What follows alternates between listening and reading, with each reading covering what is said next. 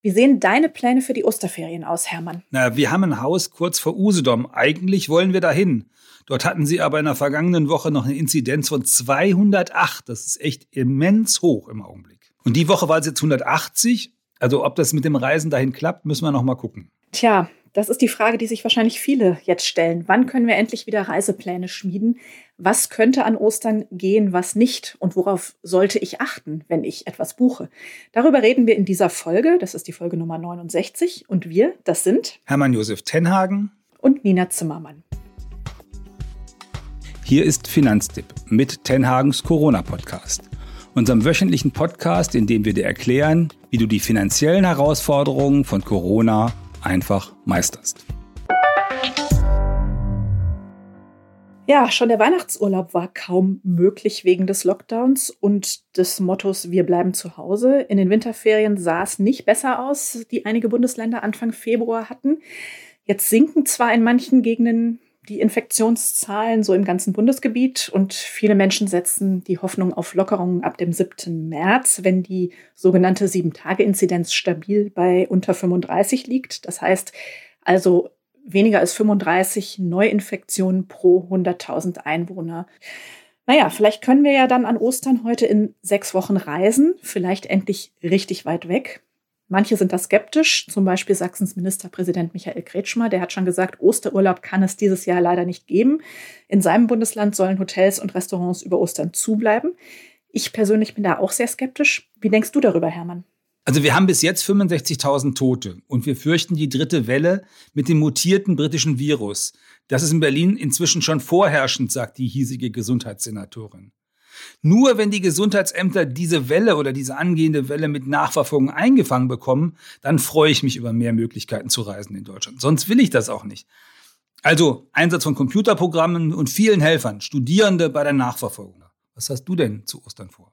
Naja, meine Osterreisepläne sind eher bescheiden, vielleicht zur Familie nach Nordrhein-Westfalen zu fahren, wenn die Infektionszahlen das zulassen. Muss man mal schauen. Unsere Eltern sind Mitte 70 beziehungsweise über 80. Da will ich auch nichts äh, riskieren. Ja, du hast ja gerade gesagt, ähm, du hast vor, in Richtung Ostsee ins eigene Haus zu fahren. Warum genau das? Naja, in dem Haus können wir uns quasi in Selbstquarantäne begeben. Vorher in Berlin den Kofferraum voll machen mit Lebensmitteln, dort kochen und dann viel spazieren gehen, Kraniche gucken, Rehe gucken und manchmal auch einen Adler gucken. Das klingt schön und ich glaube, diese Idee geht wahrscheinlich vielen durch den Kopf. Also in Deutschland bleiben, nur ein Hotel oder gar eine Ferienwohnung buchen, mit dem Auto anreisen. Das scheint am sichersten bezüglich der Infektionsgefahr. Und da hat der Tagesspiegel diese Woche ganz interessante Zahlen einer Suchmaschine für Ferienhäuser namens Home2Go veröffentlicht. Demnach sind 70 Prozent der Suchen für Ostern auf Deutschland fokussiert. Das sind 40 Prozent mehr als im Vorjahr. Ich persönlich habe schon für den Sommer auch mal nach einer Ferienwohnung an der Ostsee geschaut. Worauf sollte ich da achten, wenn ich so individuell buche? Naja, also wenn, wenn du so über Ferienhaus nachdenkst äh, oder ähm, Hausboot oder sowas, dann bist du nicht alleine. Popul besonders populär sind diese Hausboot-Ideen. Äh, die können sich offenbar vor Buchungen nicht retten. Ähm, kurzfristige Buchungen sind da wahrscheinlich äh, für Ostern noch möglich. Ähm, Anfang der Woche hat im Home to Go, da hast du schon erwähnt, gesagt, 67 Prozent äh, der Ferienwohnungen auf Rügen seien noch frei für Ostern. Und auf Usedom ohnehin, die haben ja wegen dieser hohen Fallzahlen, die ich am Anfang erwähnt habe, also Usedom gehört dazu, zu diesem Bereich mit den 208 Inzidenzen, ähm, sogar ihre eigenen Einwohner eingeschränkt und gesagt, die dürfen sich kaum da vom Fleck bewegen. Also von daher, da passiert noch nicht viel mit den Buchungen.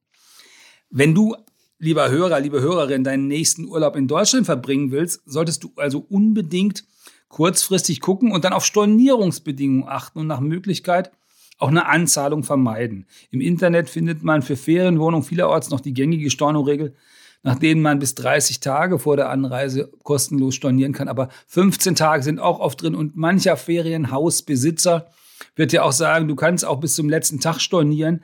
Hauptsache, du buchst mal, damit ich irgendwie in diesem Jahr vielleicht ein bisschen mehr Geld reinbekomme. So, und dann musst du natürlich dann schnell reagieren. Also wenn du dich entschlossen hast, dann musst du schnell gucken, weil natürlich, wenn es gut geht äh, über Ostern, dann werden dann ganz, ganz viele Leute unterwegs sein. Andererseits, wenn du von einem Übernachtungsverbot betroffen sein solltest, also wenn du da gar nicht hin dürftest, dann äh, hast du sowieso kein Problem. Dann darf der Betreiber seine Leistung nämlich äh, nicht in Rechnung stellen. Der kann sie ja dann auch gar nicht erbringen. Da musst du auf jeden Fall das Geld zurückbekommen. Der muss dann absagen und dir den Reisepreis ohne Stornogebühren auch erstatten. Und wenn es eine Pauschalreise ist innerhalb Deutschlands, muss der Reiseveranstalter die stornieren und dir das Geld innerhalb von 14 Tagen erstatten. Gutscheine musst du in so einem Fall nicht akzeptieren. Auf das Thema Gutscheine kommen wir später nochmal. Ähm, ich würde gerne kurz erstmal über diejenigen sprechen von euch, liebe Hörerinnen, liebe Hörer, die unbedingt ins Ausland reisen wollen. Wie ist da die Lage jetzt oder zu Ostern? Also wenn du jetzt ins Ausland reisen willst, dann gibt es zwei Herausforderungen. Zum einen gibt es diejenigen, die noch aus dem vergangenen Jahr einen Gutschein haben, den sie endlich nutzen wollen. Wer die Reise ursprünglich vor dem 8. März 2020 gebucht hat, der bekommt immerhin zwingend zum Jahresende sein Geld zurück, wenn das mit der Buchung bis dahin nicht mehr geklappt hat. Diejenigen, die nach dem 8. März da letztes Jahr was gebucht haben und dann nicht reisen konnten und einen Gutschein haben, die müssen noch mal gucken, ob sie ihre Gutscheine eingelöst bekommen, wie das damit ist und vor allen Dingen, ob der Reiseveranstalter auch durchhält. Die zweite ähm, Herausforderung ist natürlich, hm, wir wollen ja alle wieder vor die Tür, also auch raus aus Deutschland. Der weltgrößte Reisekonzern TUI hat letzte Woche eine Liste veröffentlicht mit den beliebtesten Reisezielen, alte Bekannte. Vorne ist zwar erstmals Kreta vor Mallorca, dann aber die üblich Verdächtigen, andere griechische Inseln, spanische Inseln, die Türkei und Ägypten. Blöd ist bloß, dass gleichzeitig das Robert Koch Institut eine Liste hat, nach der mehr als die Hälfte der EU-Länder ganz oder teilweise als Risikogebiet eingestuft werden. Da kannst du also gar nicht hinfahren so richtig. Darunter eben auch Frankreich, Österreich und auch Griechenland. Eine vollständige Übersicht, die findest du auf der Webseite des Robert Koch Instituts. Ja, die verlinken wir auf jeden Fall in den Show Notes, diese Übersicht vom Robert Koch Institut. Nehmen wir mal an, ich habe jetzt ein Ziel, ein Reiseland gefunden im Ausland. Äh, was ist da besser? Individuell buchen oder Pauschalreise? Also wenn es unbedingt Ausland sein muss, dann Pauschalreise. Äh, eine Pauschalreise, das bedeutet, du hast bei dem Reiseveranstalter mindestens zwei wesentliche Reiseleistungen, so heißt das denn im Jargon, zusammengebucht. Also Flug und Hotel oder Hotel und äh, Mietauto oder so eine Kombination. Wenn du eine Pauschalreise gebucht hast, dann muss, müssen die dir beim Buchen einen Sicherungsschein geben. Der Sicherungsschein ist sozusagen eine Versicherung. Ähm, wenn das äh, irgendwie nicht klappt, äh, dann solltest du über den Sicherungsschein das Geld zurück äh, erhalten. Das ist so, sozusagen die Garantie, dass du dein eingezahltes Geld auch im Fall einer Insolvenz des Veranstalters zurückerhältst. Grundsätzlich bist du damit natürlich besser abgesichert, als wenn du jetzt einzeln selber was buchst, weil da müsstest du dich ja dann äh, mit dem Hotelier oder dem Mietwagenvermieter da im, im Ausland rumstreiten, in, womöglich in dessen Sprache. Und ähm, dann ist immer die Frage, kommst du da überhaupt zum Zug?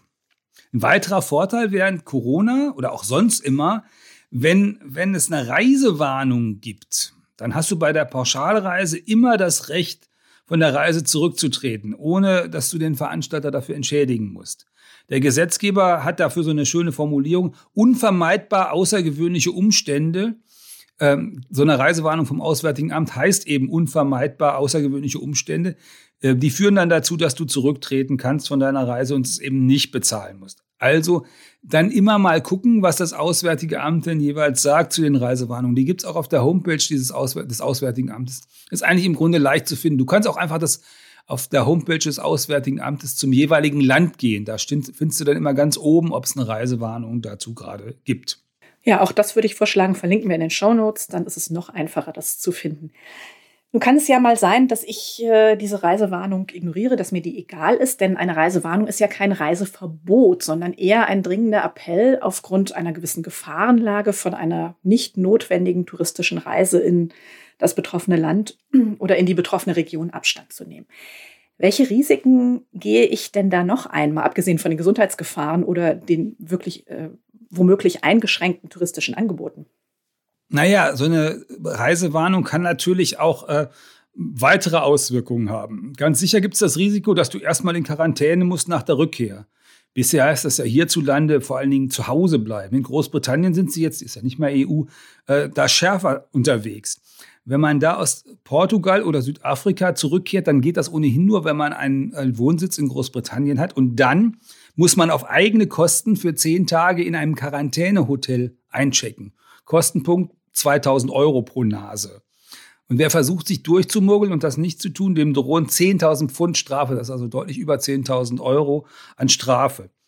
Ähm, das ist so das eine. Das ist ja nicht ausgeschlossen, dass sowas auch hierzulande kommt. Wir haben ja jetzt nach Tirol Grenzen abgeriegelt und nach Tschechien und in die Slowakei. Also das ist auch nicht auszuschließen, dass das hier nochmal schärfer wird. Und das Zweite ist natürlich, wenn du dahin reist, dann kann es sein, dass dein Versicherungsschutz entfällt. Also wir empfehlen ja immer bei Finanztipp, wenn du ins Ausland fährst, auf jeden Fall Auslandsreise Krankenversicherung mitnehmen.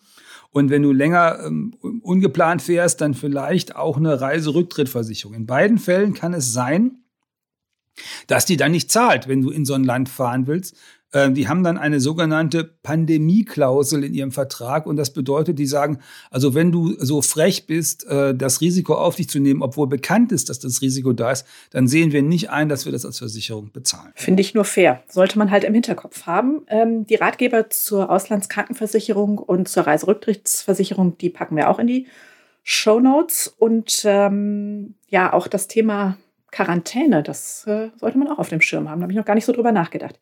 Es gibt ja jetzt Pauschalreiseveranstalter wie die TUI, FTI oder DER Touristik, die bieten flexible Stornobedingungen an für Reisen in diesem Jahr. Was hat es damit auf sich? Also die TUI ist der weltgrößte Reiseveranstalter, die sagt, dass inzwischen zwei Drittel der Urlauber, die bei ihr buchen, sogenannte Flex-Tarife buchen.